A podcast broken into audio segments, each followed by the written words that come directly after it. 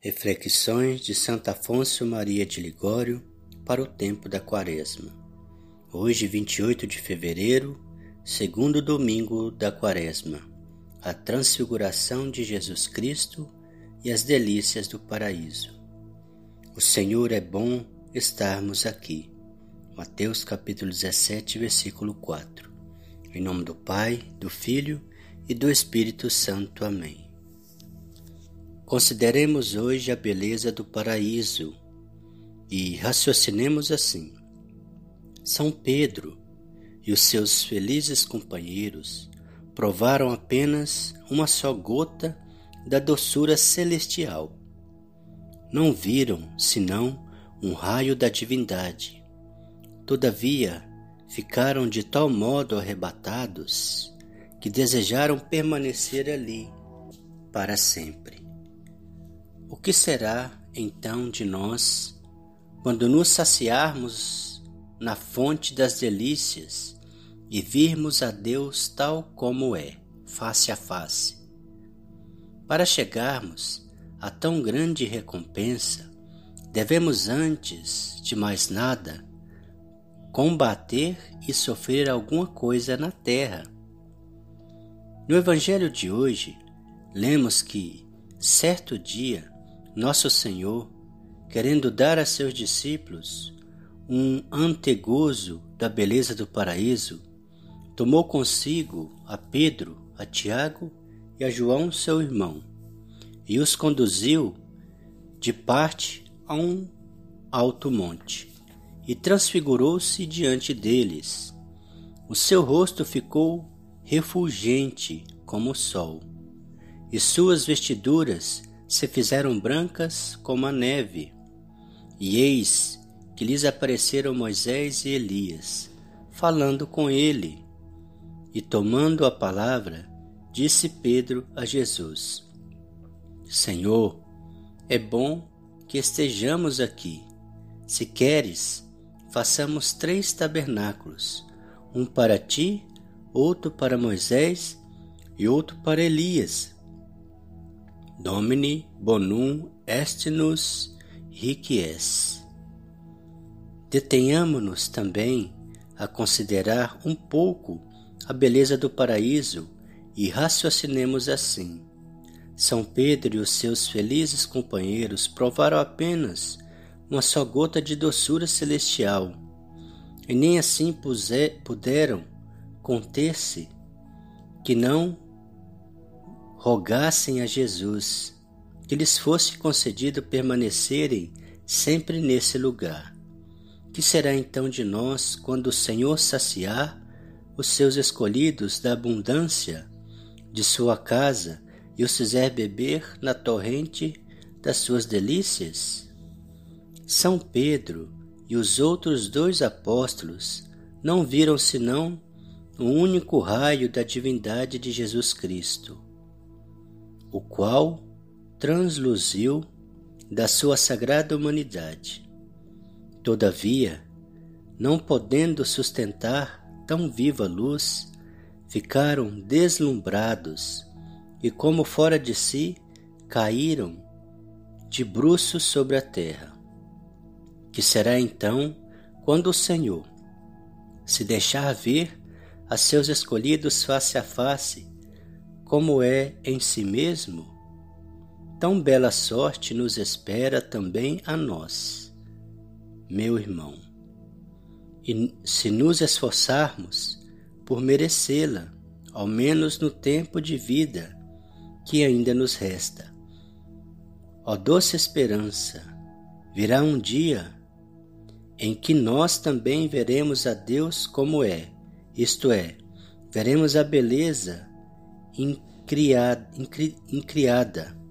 que encerra de modo infinitamente perfeito todas as belezas espalhadas pelo universo. Seremos semelhantes a Ele porque o veremos como é. A glória de que gozaram os três venturosos discípulos foi de curta duração porque enquanto Pedro ainda falava, uma nuvem luminosa os envolveu. E logo saiu da nuvem uma voz que dizia: Este é meu filho amado, em quem pus toda a minha complacência. Ouvi-o. Chegou-se a ele Jesus, tocou-os e disse-lhe: Levantai-vos e não temais. Eles então, levantando os olhos, já não viram ninguém senão só Jesus. Com isso, o Senhor nos quer dar a entender que as consolações que faz degustar os seus servos têm por único fim animá-los ao trabalho, porquanto o tempo presente é um tempo de merecer e não de gozar. Eis porque, no meio daquela visão celestial, Moisés e Elias não falaram senão das penas e ignomias do Calvário. Falavam da sua saída deste mundo. São Pedro é, de certo modo, repreendido porque desejava ficar sempre no gozo daquelas delícias. Não sabia o que dizia. Animemo-nos, portanto, e procuremos sofrer com paciência as, as tribulações que Deus nos envia oferecendo-as ao Senhor em união com as penas que Jesus Cristo sofreu por nosso amor. Quando as cruzes nos afligirem, levantemos os olhos ao céu e consolemo-nos com a esperança do paraíso.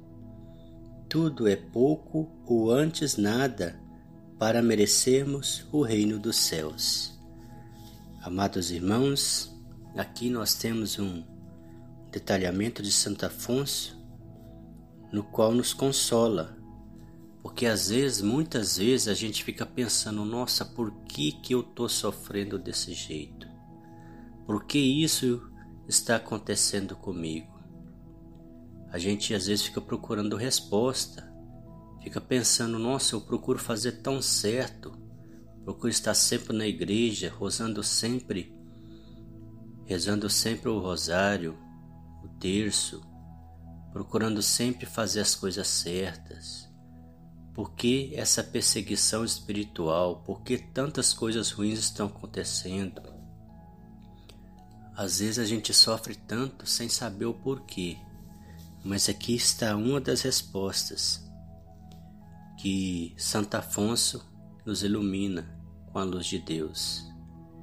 É que para merecermos o céu, temos que sofrer essas atribulações, porque o gozo real teremos lá, não aqui na terra. Então, se nós procurarmos sempre gozar a vida, gozar festa, mas não sei o que, então estamos indo ao contrário do que precisamos fazer para merecer a consolação celestial. Oremos, conforme a oração de Santo Afonso. Meu amado Redentor, agradeço-vos as luzes que me dais agora. São sinais de que me queireis salvo a gozar um dia convosco no céu. Quero salvar-me não tanto para gozar, como para vos agradar e amar Amo-vos, Jesus meu Deus, amo-vos sobre todas as coisas. Pesa-me de vos ter ofendido e proponho nunca mais tornar a ofender-vos. Mas já que me vedes destituído de toda a força, amparai a minha fraqueza, a fim de que eu vos seja fiel.